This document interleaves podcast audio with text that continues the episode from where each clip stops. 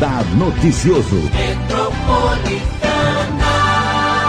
Dia 1 de setembro de 2020, 460 anos de Mogi das Cruzes.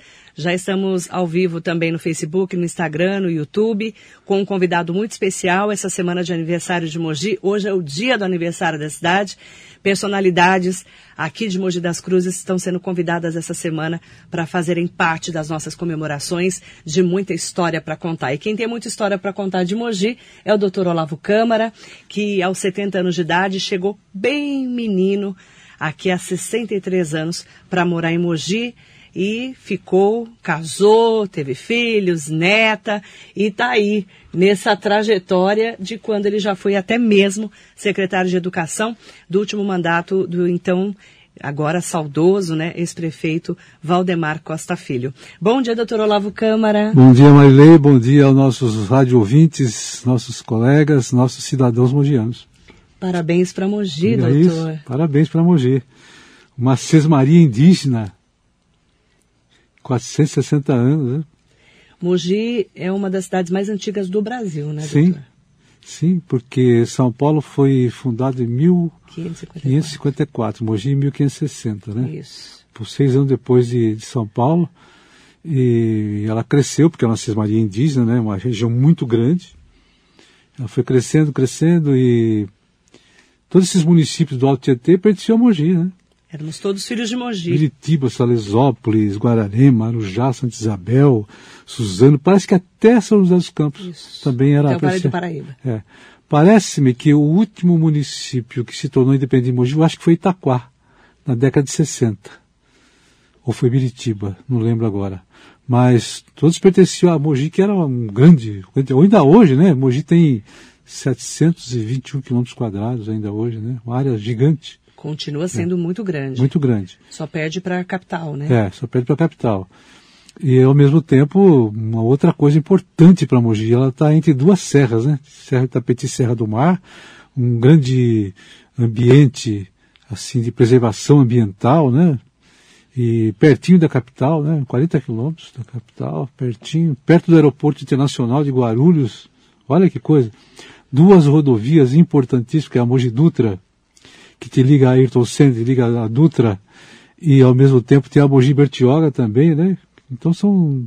Mogi cresceu muito e ela tem uma tendência, tem um ambiente de segurança, ela está pertinho da capital, ela tem segurança, mais segurança que muitos municípios por aí, e cresce cada vez mais. Então os, os paulistanos e das cidades da região, tem muita gente migrando para cá por causa disso. Hoje cresceu muito cresceu nos muito. últimos anos, né? Exatamente. Doutor? Agora, doutor Olavo tem muita história para contar. Né? Ele foi um dos fundadores do PT aqui em Mogi das Cruzes, depois ele foi do PDT. Quero contar um pouquinho dessa história sua na política. Inclusive, em 82, você foi candidato a vereador fui, na cidade. Fui. Como é que foi essa fase política? Porque você é advogado, né, doutor? Você também é, é um super professor universitário e no meio encontrou a política. Como foi esse Sim. encontro com a política? Foi assim, uh, eu tinha alguns amigos, né, que eram assim, muito ligados à, à, questão história, história de esquerda, essas coisas, né. Eu fui analisando tudo isso, acabei verificando alguns amigos que tinham sido até presos pelo regime militar, Hoje eu analiso, até vejo que eles tinham razão de ter sido presos mesmo, deviam ter sido presos mesmo, pelas bobagens que fizeram. Aí acabei ajudando a fundar o PT em Mogi, né? Mas depois eles, um grupo do PT disse assim para mim, você não pode continuar no PT. Eu falei, por quê? Porque você não é trabalhador. Eu falei, ah, mas sou advogado, sou, o advogado não é trabalhador? Professor universitário não é trabalhador? Então eu falei, bom, tá certo, então eu não sou trabalhador, eu vou sair. E saí. Fiquei só seis meses, né, da, da fundação, e caí fora. Aí um belo dia, me convidaram para ir em São Paulo, que o Brizola ia estar lá. Aí eu fui lá, conheci o Brizola. E na, na época ele convidou para se filiar ao PDT. Eu me filiei. Isso na década de 80? Foi? É. Década de 80. Ele tinha chegado do exílio em 79, né? Uhum. Aí fundaram o PDT, que foi uma dissidência do PTB. Sim. Eu fiquei presidente aqui uns tempos, né, do PDT, e fui aprendendo política, aprendendo política dos dois lados, da direita da esquerda. Hoje eu vejo que não tem direita nem esquerda mais, é tudo ilusão, tudo bobagem. E cresci. E depois passei a escrever sobre política e também fiz mestrado e doutorado em Direito e Política, né? Então isso tudo me ajudou muito. Como que foi ser candidato a vereador em 1982? Foi quando Machado ganhou a eleição. É, era difícil porque não tinha recursos. Né? E era o Santinho, e colocar cartaz nos postes naquele tempo. Outros tempos. Pintar né? o muro, podia pedir autorização para a pessoa lá, pintava sua propaganda, seu nome no muro, essas coisas, né? Era uma coisa horrorosa. Né? Sujava toda a cidade. Sujava a cidade, papelzinho no chão, cartaz na, em tudo quanto é lugar, né? Foi uma coisa horrível. Mas, uh, mesmo assim, o, o partido não ajudou, porque era um partido novo começando, e, então ficou difícil. Eu fiquei como primeiro suplente. Mas assim, não chegou a assumir na Câmara? Nunca assumi também, foi até bom também, foi bom. Foi bom não dar é, Foi bom não assumir. Hoje eu vejo que foi uma, uma história muito boa de aprendizado mas que não foi nada legal para mim assim de, de, sucesso. Agora, doutor, Mogi cresceu é, demais, mas naquela época, de 97 a 2000, quando você foi o secretário de Educação do seu Valdemar, como é que era a cidade de Mogi naquele momento em que você já tinha tido várias experiências na política, inclusive partidarismo, né? E ser secretário de Educação numa cidade que estava crescendo tanto? É interessante. Antes de eu falar disso, o, quando eu assumi como secretário, eu não queria assumir. O Valdemar foi na minha casa e falou assim: Não, eu já conversei com o boy, conversei com todo mundo, e você é o secretário de educação. Eu falei, Valdemar, eu não quero. Mas por quê? Ah, eu tenho um escritório de advocacia, dou aula, e a minha família não quer também que eu seja o secretário. Por que, que sua família não quer? É porque você é muito estúpido, você vai brigar comigo, vai me humilhar. Ele falou assim. Você falou isso para ele? Falei, na minha casa. Ele falou assim: todo mundo fala isso, mas eu não sou assim. Vem trabalhar comigo. Eu falei: bom, vou pensar. Isso era uma, uma de manhã, né? Dá resposta à tarde. Não, não, quero agora. Eu falei: não, não, vou ter a resposta amanhã cedo. Aí conversei com alguns clientes do escritório. Não, deve assumir sim e tal. Aí fui lá no, de manhã na casa dele e falei: vou, vou assumir então, mas tem uma coisa. Não vai me humilhar perto dos outros que eu vou embora. Eu não vivo de política, eu, eu tenho profissão. Não, tá bom, vem comigo. Aí logo que eu assumi, primeiro dia, o Jamil Alage falou para mim assim, você não vai aguentar um mês com ele. Falei, tá bom, se eu não aguentar, eu vou embora. Aí, moral da história. Logo no primeiro, terceiro mês, teve uma solenidade e quem ia apresentar seu mestre de anfitrião lá, o, não apareceu, e o Valdemar falou, assume lá faz o serviço para mim. Eu Mestre cerimônias? Mestre cerimônias. Eu fiz o serviço para ele lá e falei, você vai fazer discurso? Ele falou, não, você fala. Mas o que, que você quer que fale? Ele me deu três pontos lá, eu fiz o discurso, ele adorou e tal. Acabou a solenidade toda, ele me chamou no gabinete e falou assim, a partir de hoje, você é o responsável por toda a cerimônia e toda inauguração que tiver, você vai fazer discurso em meu nome. Tá bom. Aí começou assim, um belo dia tinha uma reunião em São Paulo, no Palácio do Governo, falou, você que vai. Quem era o governador?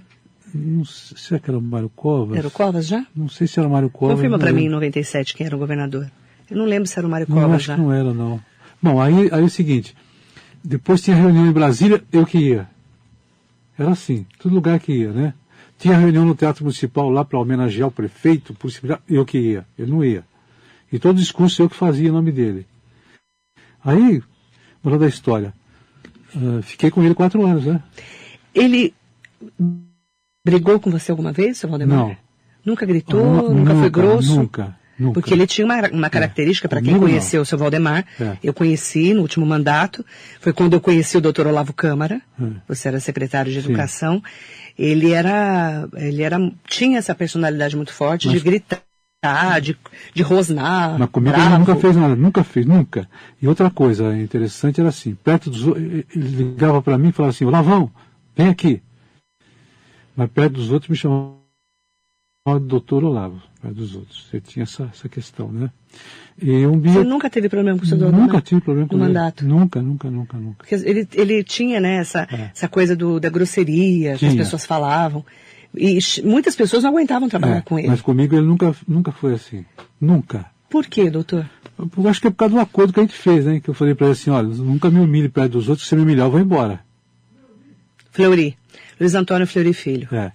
Então, ah, foi interessante, porque eu, eu aprendi muito com ele. E, e o mais interessante da educação é que quando nós assumimos, ele estava substituindo acho que o Padre Melo, né?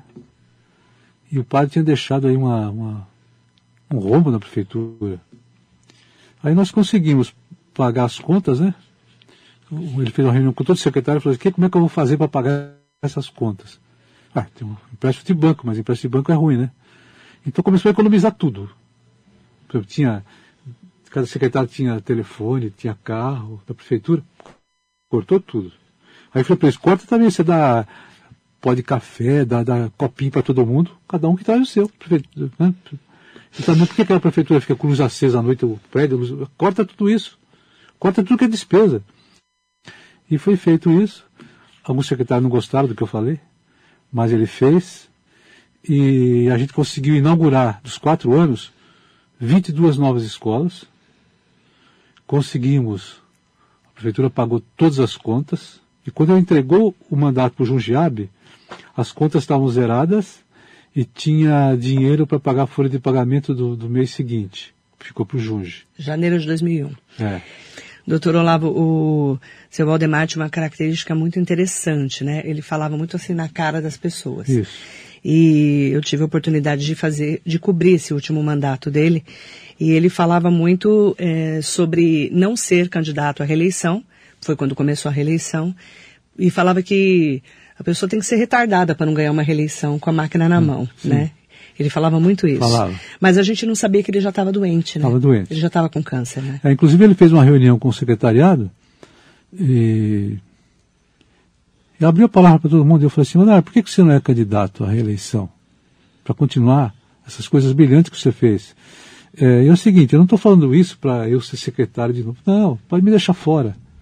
Mas para o bem de Mogi, seja secretário. Seja prefeito. Ele falou assim, falou assim para de falar, porque senão eu vou me sentir mal. Eu falei, tá bem, Mas ele já estava doente. já estava doente. Por isso que ele não É, concorreu à não reeleição. concorreu à reeleição. E foi eleição eh, de 2000, Isso. em que o Junge eh, enfrentou no segundo turno o Chico Bezerra e o Isso. Junge venceu no Venceu. segundo turno. Exatamente. Há 20 anos não tem segundo turno em Mogi. É, sempre no primeiro, né? Sempre no primeiro turno, Isso. nos últimos anos todos. Agora, doutor Olavo, é, olhar a cidade, né, de 63 anos de quando você chegou aqui, com essa trajetória que você teve, de conhecer tantas pessoas, tantas figuras, né, trabalhar com uma das maiores figuras que Mogi já teve, uma das maiores personalidades da história de Mogi, o seu Valdemar, foi prefeito quatro vezes. É, como que você enxerga Mogi de hoje, em 2020? Antes disso, falar um pouquinho lá de trás. Quando eu cheguei em Mogi, de trem, viemos com a, eu, meu pai, minha Central mãe, do meus Brasil? irmãos. É. Descemos na estação de trem aqui, do Central, só tinha ela, Só não tinha tinha, essa, não tinha né? Brás Cubas, não tinha nada. É, era de madeira a estação, velha. E eu fui morar lá na Ponte Grande. Veio, É. O seu pai veio para cá por quê? Porque é, meu avô resolveu vender a fazenda onde eu nasci, Onde era? em Pirajuí, estado de São Paulo, fazenda de café com 50 mil pés de café, 60 alqueires, fazenda grande, gado. Ele vendeu e não dividiu, não deu nada para ninguém, dos filhos. E meu pai era administrador da fazenda. Então teve tinha uma discussão entre os irmãos, aquele negócio de Briga, né? Briga. Por causa de dinheiro, né? E nós viemos morar em Mogi. A gente, na, na fazenda que eu nasci, a minha casa tinha oito quartos. Nossa. Tinha tudo, né? E aí a gente ficou sem nada. Como é que ele escolheu Mogi? Porque eu tinha uma tia morando aqui, que veio de São Paulo, da Vila Maria, morar aqui, e ela falou pra gente, vem morar aqui com a gente. E nós fomos morar. Sabe onde que é o Hotel Primavera? Sim. Ali era, era, era o sítio do o chácara do Dr. Alvim, um médico de São Paulo. E a minha tia que tomava conta. Aí ela conversou com ele e deixou a gente morar ali uns tempinhos. Aí vocês vieram morar ali. Morar ali por, por quatro, cinco meses. Era seu pai, sua mãe? E meus. Eu sou, nove, eu sou caçula de nove irmãos. Na época Nove. tinha, tinha seis irmãos morando aqui. Nossa, época o pessoal É. tinha muito filho, né? doutor? Aí aquele menino que andava a cavalo na fazenda, Aquele menino que a mãe tirava o leite das vacas, o primeiro copo de leite ela me dava, que é leite cru. Entendeu? E aí, de repente, aquela, aquela casa com oito quartos, e agora eu não tenho mais nada. Aí eu virei, tudo, né? eu virei engraxate. você foi engraxate? Fui engraxate lá na Ponte Grande. E aí eu, eu, eu, não sabia que eu tinha um problema grave. O pessoal judiava de mim porque chutava a minha caixa de engraxate. Você engraxou meu sapato errado. Eu não sabia que eu era daltônico. Eu você não enxergava é. a cor. Você não sabia que cor era. Você pintava de que cor? Você nem sabe. Fazia umas bobagens no sapato você, do outro. Você engraxava de qualquer cor. Você fez errado, aí eu não fazia. Você aí, não sabia que era daltônico? Sabia. Eu descobri isso com, quando eu fiz o tiro de guerra. Nossa, com 18 anos. É. Porque não se falava em daltonismo e nessa aí, época, o, né? Meu, meus irmãos, aí eu ia escrever nas lições de casa, eu sou canhoto, mas escrevo com a direita. Eu ia escrever com a mão esquerda e meus irmãos tapa, não é ah. é com essa mão que escreve, é com a outra. É. Isso é muito é. normal no pessoal antigo. Aí tinha a aula de geografia, tem que pintar o um mapa, eu estou pintando o um mapa lá, o meu irmão falou assim, mas que burrice, a Amazônia é verde está pintando de vermelho. Você não enxergava as cores. Então foi uma época de sofrimento. Você era, o pessoal achava que você era burro. É. Mas aí, é, eu, eu, vim morar, eu mudei da Ponte Grande, vim morar na Engenheiro Gualberto. E naquele tempo tinha enchente muito forte no Rio Tietê. A enchente muito. chegava até perto da estação, na Rua Cabo Diogo Livre. Chegava na estação. Né? E assim a gente foi crescendo, crescendo. Fui, depois eu virei entregador de carvão de bicicleta. Entregado, entre... Era o delivery de carvão. É, entregava também marmita para o operário. Depois eu virei é, office boy. Fui atendente de telefone de uma transportadora e fui crescendo, fui estudando, estudando, estudando. Fui trabalhar na associação comercial como auxiliar de escritório. Isso em que ano? Isso foi em 70 e 75. E nisso você foi estudando. Eu fui fui você fez quantas faculdades, doutora? Fiz quantas? quatro. Quais? Fiz Direito. Direito. História. História. Pedagogia. Pedagogia. Estudos sociais. E tem o título de jornalista, né? Dado pelo Supremo aí. Ah. Aquele jeito deles, ó. Estudos sociais é. e tem o título de jornalista, é isso? Isso, isso. E aí fiz quatro especializações. Fiz especialização em, em política pela Universidade de Brasília, fiz didática do ensino superior e direito constitucional pela Universidade de Mackenzie e fiz ciências sociais pela PUC de São Paulo. Depois fiz o mestrado em direito e política pela Universidade de Mackenzie e fui estudar em Buenos Aires, numa universidade chamada UNSA, é, Universidade do Museu Social Argentino de Buenos Aires. Fiz doutorado lá. Você morou lá? Eu ficava, e voltava, e voltava. E, e, foi muito interessante porque eu tive alguns professores extraordinários. Tinha um professor que era judeu, e ele dava aula para o Papa lá em, no Vaticano e dava aula em Harvard. Tive um outro que foi ministro do Trabalho. Tive um outro professor que foi é, não, embaixador da Argentina nos Estados Unidos. Então tive professores assim extraordinários, né? E o mais interessante é que eu fiz curso de espanhol lá, e a minha classe tinha 32 alunos e quando chegou a formatura, tinha, nós tivemos sete matérias durante o curso. Das sete matérias, eu tive quatro dez. As sete matérias. Devido a ter esse destaque assim, né? Eu fui eleito para ser o orador da turma.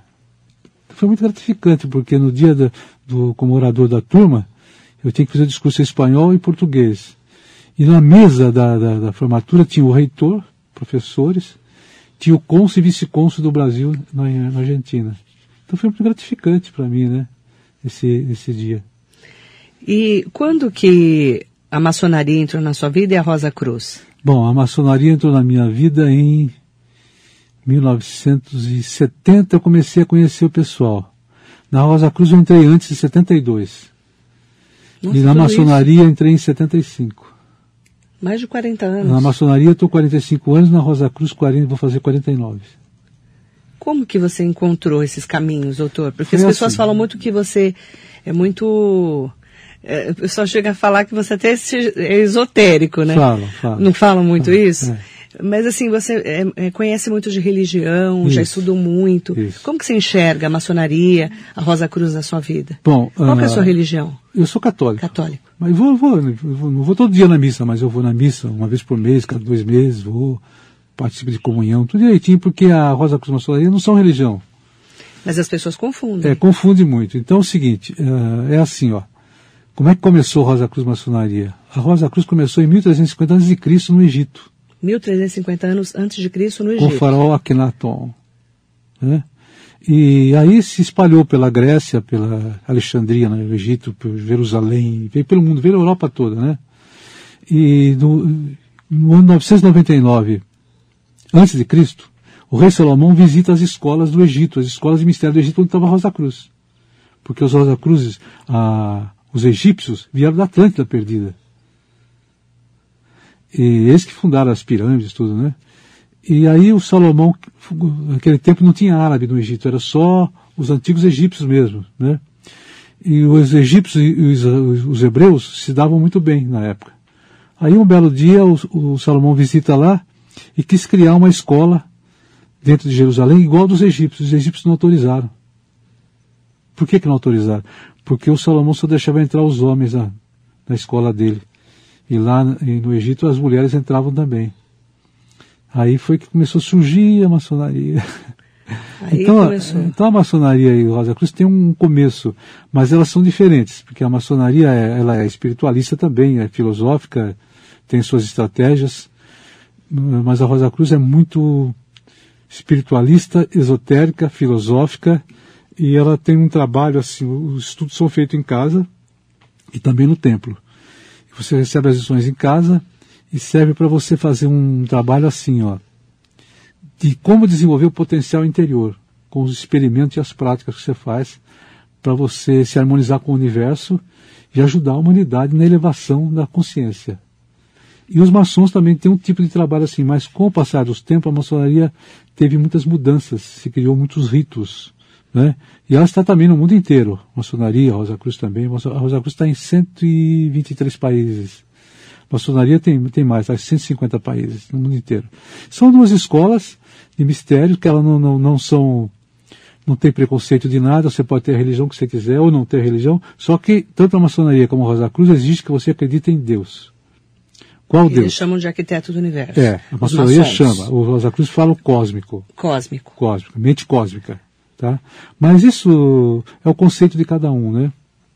Então isso, eh, na Rosa Cruz eu fiquei, estou até hoje, né? E também participei durante muitos anos, 10 anos, da Sociedade Teosófica da Índia, né? Porque a, é teolo- é, a teologia estuda Deus, né? E a teosofia estuda a sabedoria de Deus. E ela está, tem sede na Índia, em Madras, na Índia. E eu participei muitos anos da Sociedade Teosófica. Você já foi para lá? Da Índia, não. Não. Não. Mas tinha um cidadão da, da Sociedade Teosófica chamado Judy Krishnamurti. Já ouviu falar dele? Já. Krishnamurti veio para Emoji. Não sei se você sabe disso. Já me falaram isso. É. Acho que foi você, Em doutor. me 1935 ele veio em contou. Por quê? Foi você que me disse. Porque ele veio em São Paulo para fazer um trabalho para os teosofistas de São Paulo, ali na, na praça, perto da Praça da Sé, que era a sede ali. E naquele tempo eles iam muito a Mogi, porque Mogi tem um mercado, um mercadão nosso aqui de, de frutas e verduras. Ah, os paulistas pegavam o trem e vinham comprar as coisas aqui em Mogi. Era uma referência já. É. Então o Krishnamurti estava em São Paulo e ele recebeu um título de cidadão paulistano. Ele era uma pessoa simples, né? Não tinha nem compraram um terno e gravata para ele. Ele falou, não precisa disso, tá? Aí pegaram o trem e vieram para Mogi para passear com ele. Ele veio parar no Mercadão aí em Mogi. Então o Mercadão de Mogi era muito interessante Doutor, por que, que se criou tanta lenda e mito em torno da maçonaria? Porque é o Como se seguinte, fossem pessoas Tá. ruins, era tudo muito fechado. porque são os, os- os conceitos, né? Os conceitos. Ah, eles achavam que a maçonaria eh, não acreditava em Deus, Isso. porque não falava a palavra Deus, falava o grande arquiteto do universo. Eles acreditavam que, que a maçonaria era secreta, e ela não era, ela, era fechada, e que não deixava a mulher entrar, essas coisas. Foi criando. Aí na, na Idade Média, surgiu lá uma igreja forte que tocava fogo, matava as pessoas, incendiava os corpos das pessoas e tal. E, e aí a maçonaria se fechou mais ainda, né? Ficou mais fechada ainda. Mas não, não tinha nenhum preconceito assim. Então, até hoje se fala que o maçom come criancinha, que, que os maçons não gostam de Deus, que tem parte com o diabo, não tem nada a ver. Uh, jamais se começa uma, uma reunião da maçonaria sem abrir o livro da lei. O que é o livro da lei para os maçons? É a Bíblia. Jamais se começa um ritual maçônico sem abrir a Bíblia. Então são ilusões, são ideias errôneas que as pessoas criaram, mitos que criaram e que não tem nada a ver. Está cheio de, de maçons que são católicos, espírito evangélico. Tem maçons sem religião, mas que também acreditam em Deus e tudo isso. Então são bobagens que se criou por aí. Quero mandar um bom dia especial para o Evaldo Novellini, do Diário do Grande ah, ABC. Sim. Marilei, que delícia, que entrevista deliciosa está com o Dr. Olavo, uma das figuras mais inteligentes e generosas que eu conheci. Foi a partir de um estudo dele que fiquei sabendo da história que serve de enredo do meu livro, Como um Cavalo Salvou a Vida de um Preso Político. Conversar com o Dr. Olavo é dignificar o aniversariante do dia, que é Mogi das Cruzes. Muito bem, obrigado, Evaldo. Também está mandando um abraço aqui para nós, a Jerusa está ouvindo o programa. Beijo para Jerusalém. O delegado Del Poente também está ouvindo. Muito bom dia. Tá cheio de gente mandando aqui bom dia especial para o doutor Olavo. Eu quero aproveitar, doutor, para a gente poder falar do aniversário de Mogi, Isso. olhando né, em 2020, num ano de pandemia, um ano totalmente atípico. Hum. Como é que é olhar para trás, 63 anos de história, que você viu, que você hum. fez parte, você já faz parte da história de Mogi, claro, e, e, que você vivenciou tanto com os personagens. Você conheceu o Padre Melo, você conheceu o Chico Nogueira, é, Valdemar, trabalhou com o seu Valdemar, né? Exatamente. Pessoas, é, Maurício Najar, pessoas que fizeram história de Mogi, escreveram história.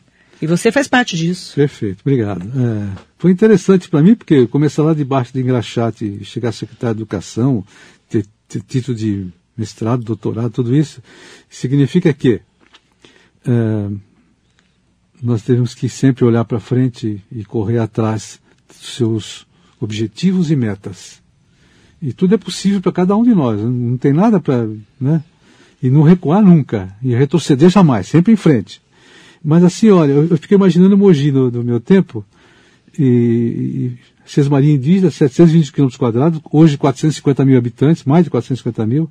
Está 780 quilômetros. É, 680 metros acima do nível do mar, no meio de duas serras, duas estradas, pertinho da capital, um meio ambiente muito delicioso, tá?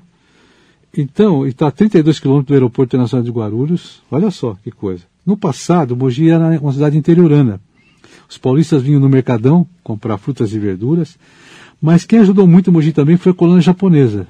Verdade. Porque a colônia japonesa, com as plantações, frutas, verduras, o hortifruti igrejeiros, fez Mogi crescer. A partir de 70, aí começam a surgir as faculdades, né? E Mogi teve duas universidades, as pessoas vinham de todos os recantos aí do ABC, de São Paulo, vinham de ônibus, caravanas enormes, estudar em Mogi, né? E foi crescendo, crescendo, a cidade foi ficando conhecida. Quando abriu Mogi do Mogi Bertioga, ela cresceu mais ainda, né? E hoje tem um parque industrial muito bom, um comércio fantástico, apesar dessa crise aí, o comércio ainda é muito bom, né? É, Mogi não é mais interiorana hoje, uma cidade que está na Grande São Paulo, é uma cidade poderosa que faz parte de, desse núcleo industrial muito forte, né? E com trens e ônibus para a capital, e já estamos pertinho da capital, né? e está entre as 70 principais cidades do Brasil, com mais segurança, com mais dinamismo. E aí nós temos que parabenizar os prefeitos, né? Parabenizar o Marcos Melo, que está dando sequência ao Bertaioli, fazendo um bom trabalho. Jundiabe também fez um bom trabalho, mas eu destaco o Valdemar Costa Filho mesmo, que foi ousado. Quando todo mundo falava que ele era louco de abrir a Mogi Dutra, né? Ele é chamado de louco muitas vezes, é. inclusive pelo Paulo Maluf. É, e depois abriu a Mogi Bertioga, né? Foi, foi, foi doido, mas ele fez, teve raça, garra, teve uma autonomia e participou de tudo isso e conseguiu dar o pontapé inicial para quem Mogi é hoje, né? Aí quando o Junjab entrou, ele começou a modernizar a prefeitura, o Bertaroli modernizou mais a prefeitura, hoje tem até elevador, naquele tempo não tinha tudo escada, né? Então foi muito interessante o, o que aconteceu com Mogi. Hoje tem estações ferroviárias, tem na Estudante, tem em Bras Cubas, né? A estação de Mogi se modernizou bastante, tá? mas ainda falta algumas coisas em Mogi de hoje. Ela está moderna, mas falta algumas coisas. Tem muitas ruas sendo asfaltadas. O principal motivo talvez seja ah, o Rio Tietê. Até hoje ninguém conseguiu despoluir o Rio Tietê. Isso seria o maior desafio que Mogi tem é despoluir totalmente o Rio Tietê e torná-lo até navegável sabe? Seria um ponto turístico extraordinário você uh, viajar de, de barco, um bom navio, de Mogi até São Paulo, capital. Seria um ponto turístico fantástico isso, mas até hoje ninguém fez isso. Ao mesmo tempo tem outra coisa ainda importante, que nós temos algumas coisas assim muito atrasadas. Por exemplo, estação de trem. Tem uma ali em, na Vila Industrial, outra em Brás que ainda tem as cancelas, as porteiras. Isso é uma coisa estúpida, absurda, né? Não, não, é possível isso. Então fizeram o túnel lá, do, o buraco do padre, que a pessoa chama, né? Depois o Bertolli fez um túnel também, mas o, o que o Bertolli fez vai, vai longe, vai lá na Vila Industrial para voltar para o centro da cidade, esse túnel. Mas essas cancelas que ainda tem em Bras Cubas e na Vila Industrial ainda é um atraso para Mogi. Despoluir o Rio Tietê também e continuar Uh, nós temos, por exemplo, em termos de segurança, Mogi tem um dos municípios que mais tem segurança, mas ainda nós temos só 200 policiais militares, quando precisam 400. 400 policiais nós precisamos. Eu fiz um curso ano passado, que é da ADESG, Associação dos Diplomados da Escola Superior de Guerra. Foi um curso fantástico, que eu recomendo para todo mundo. E lá eu tive aula com generais, com, com almirantes, brigadeiros, com pessoas extraordinárias. E eu discutia com ele, falava, por que, que, a minha cidade só tem 200 policiais, por que não 400? Aí falava das dificuldades econômicas, de falta de investimentos e assim por diante. Mas, eh, esse curso que eu fiz foi extraordinário porque o que, que eu descobri? Que os militares de hoje, os que estão, são generais, brigadeiros, oficiais, tenente-coronel, coronel, no passado, até 64, quando eles assumiram o poder, eles só tinham curso militar. Uma espécie de uma faculdade do Exército, da Marinha e da Aeronáutica. Agora não.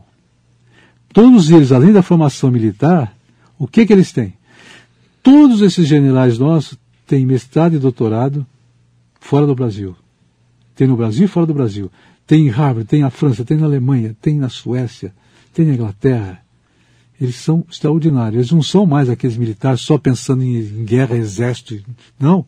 Eles estão, estão dinâmicos, eles estão completamente modernizados. Então é uma coisa que pouca gente sabe. E uma coisa fantástica que eu, eu fiquei uma semana em Belém do Pará, um dia inteiro na floresta amazônica com generais.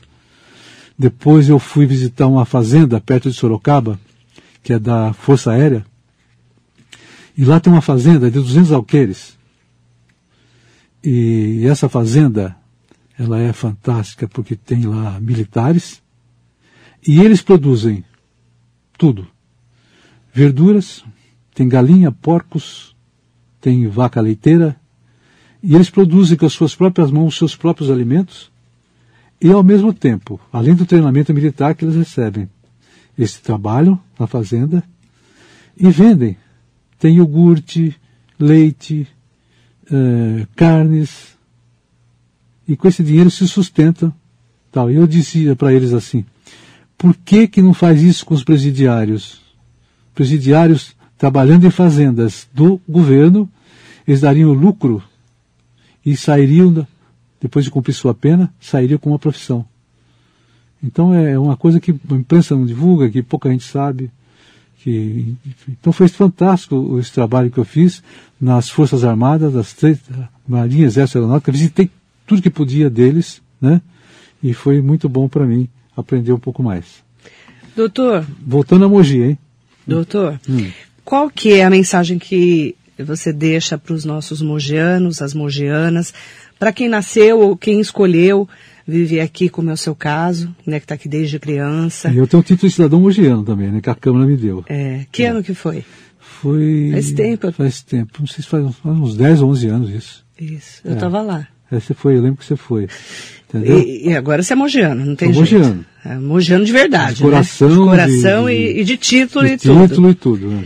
É, qual que é a mensagem que você deixa para os nossos, para as mogianas e para os mogianos, para quem escolheu essa cidade para morar nesses 460 anos de Mogi? Que continuem valorizando nossa cidade, que sejam cidadãos e cidadãs honestos, e apresentem sempre sugestões para a Câmara e para o prefeito.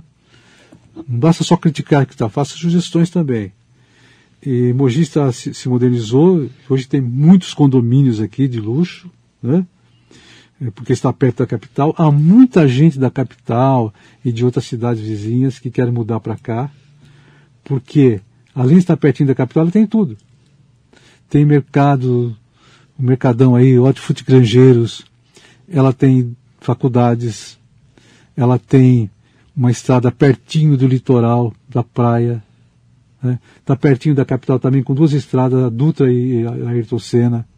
Então, perto do aeroporto também. Então, valorizar muito a nossa cidade, eh, trabalhar em prol da cidade, fazer as críticas sim, mas também eh, valorizar a nossa população, nossa gente, e sempre pedir para as autoridades investir na segurança. Sempre isso. E também fazer uma coisa muito importante que é ter os vizinhos ter amizade entre si na sua rua. Pega dez vizinhos do lado, dez do outro, faça amizade, porque isso também traz segurança para as pessoas. Isso é importantíssimo. E sempre valorizar também uh, os policiais, né? Que eles fazem um grande trabalho. Policial civil, militar, valorizar sempre essa gente e sempre não esquecer de dar sugestão. Mas tem uma coisa que Mogi ainda está devendo. Além da despoluição do Rio Tietê, ainda tem regiões ainda, embora Mogi cresceu muito no tratamento de esgoto e alastrou a água, ainda tem região ainda que está faltando tratamento de esgoto e falta água potável para algumas regiões ainda. Então, mas eu creio que o prefeito o Marcos Melo está pensando nisso também. Mas o grande desafio para mim, que seria o maior orgulho, seria ver o Rio Tietê totalmente despoluído e navegável. Seria isso. Então, mogianos, tentem ajudar, colaborar, dar sugestões e estar tá sempre falando com as autoridades que puder. Vereadores, prefeitos e também, se tiver algum secretário de Estado, se tiver chance de falar com o governador, falar também com o governador. Tá certo? Sempre cutucando a onça com vara curta porque senão jamais vamos despoluir o Rio Tietê. Eu... São palavras aí do Dr. Olavo Câmara. Hoje ele é o símbolo aqui da nossa homenagem dos 460 anos de Mogi das Cruzes. Mandar bom dia para todo mundo. Nós temos 43 comentários já aqui no Facebook, vários no Instagram, as pessoas mandando bom dia especial. Depois quero pedir para que você leia as homenagens e os agradecimentos aqui ao seu trabalho, doutor Olavo. E eu quero, em nome do Luiz Henrique Servilheira, doutor Olavo, uma das maiores cabeças pensantes da nossa cidade, ele escreveu aqui, é, ele escreveu um ser humano iluminado e carismático, grande amigo é, é frater, né? Frater Rosa Cruz, é. É Rosa Cruz, com certeza, né? Pela, pela palavra você já entende, é, já. né? E é importante é, mandar um bom dia especial para todo mundo que participou dessa entrevista. É uma entrevista que a gente faz em homenagem às personalidades de Mogi das Cruzes, uma semana especial. Hoje é o aniversário de 460 anos de Mogi, dia 1 de setembro de 2020. Muito obrigada pela sua entrevista, Eu doutor. Eu que agradeço imensamente. Agradeço muito, viu? Muito obrigado. Pela, pela sua história, pelos, pela sua trajetória, por contar um pouquinho dessa história e compartilhar junto com a gente. Obrigada. Eu que agradeço. Um bom dia a todos. Obrigada, doutor Olavo. Muita saúde para é que, que você continue firme e forte aí, trabalhando, estudando, que eu sei que você estuda muito, e você e a sua família. Muito bom dia. Obrigado.